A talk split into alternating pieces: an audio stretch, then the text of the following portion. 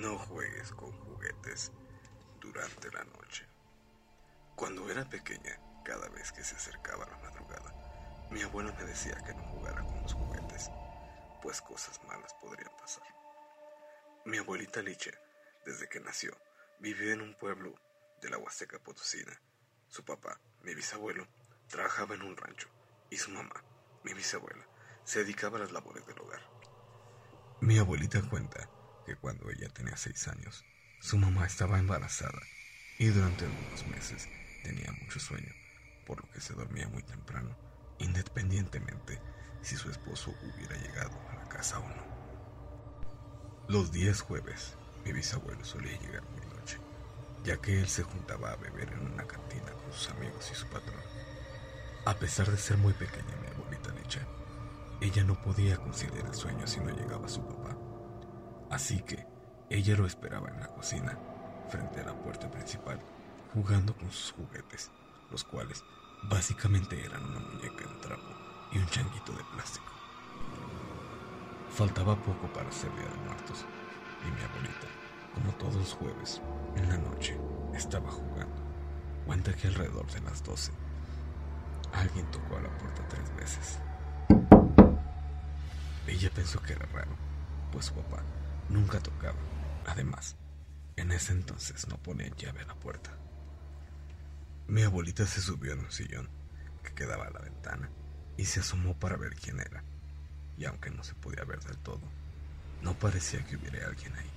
Sin embargo, cuando miró entre la oscuridad frente a su casa, se percató que había ojos rojos observando todo el patio en la entrada.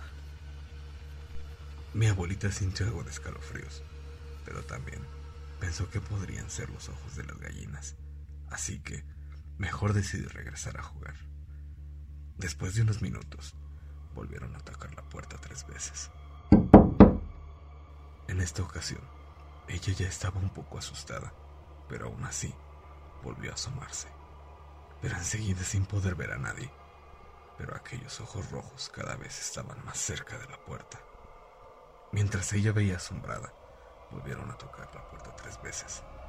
Fue entonces que se echó corriendo al cuarto de su mamá, pero ella no despertaba por nada, así que decidió acostarse junto a ella, abrazándola. Mientras mi abuelita estaba bajo las sábanas acurrucada, podía escuchar que volvían a tocar por cuarta vez. No sabe de dónde, pero agarró fuerzas para ir a ver. Cuando ella llegó a la cocina, se percató de algo que antes no había puesto atención, pues bajo la puerta se podían ver sombras de unos pies. Realmente había alguien ahí. Mi abuelita estaba llena de terror. Se encontraba paralizada. Poco a poco, como pudo, miró hacia la ventana y para su desagradable sorpresa, aquellos ojos rojos del patio ahora estaban pegados al vidrio. Se estaban asomando hacia adentro.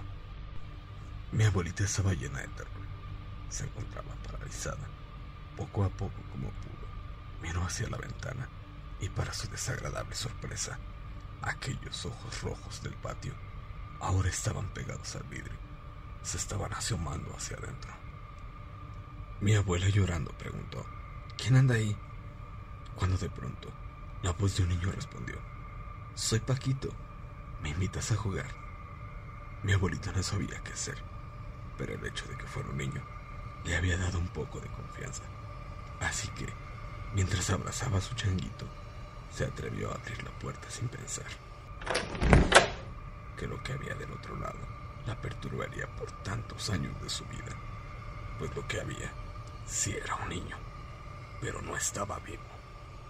El pequeño tenía un rostro pálido como la muerte y sus ojos eran completamente negros como un cielo sin estrellas.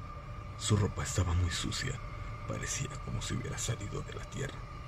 Mi abuelita de la impresión dejó caer su juguete y de manera alebrestada cerró la puerta en su cara. Y se puso a gritar como loca, vete, vete, vete de aquí, por favor. En eso, llegó mi bisabuela espantada por los gritos, y mi abuelito se echó a llorar, diciendo que había un muerto afuera. Cuando mi bisabuela abrió, no había nada ni nadie fuera ni siquiera el juguete de mi abuelita. Al día siguiente, ya más calmada mi abuelita, le contó todo lo que sucedió a sus padres y ellos le contaron a algunos conocidos.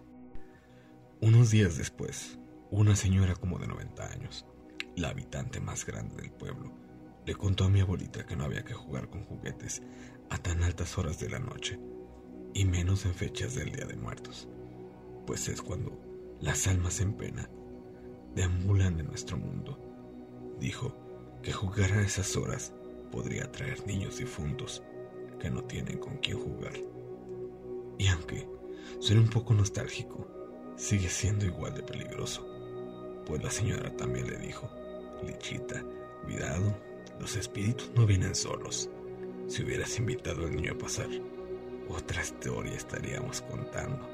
Al día siguiente de la charla, era 2 de noviembre, y cuando mi abuelita, junto a sus padres, fueron a llevarle flores a sus parientes fallecidos al panteón, se les pusieron los pelos de punta al ver que el changuito de mi abuelita reposaba sobre la tumba de un niño llamado Paquito. Desde entonces, mi abuelita les advierte a los niños, no juegues con juguetes durante la noche.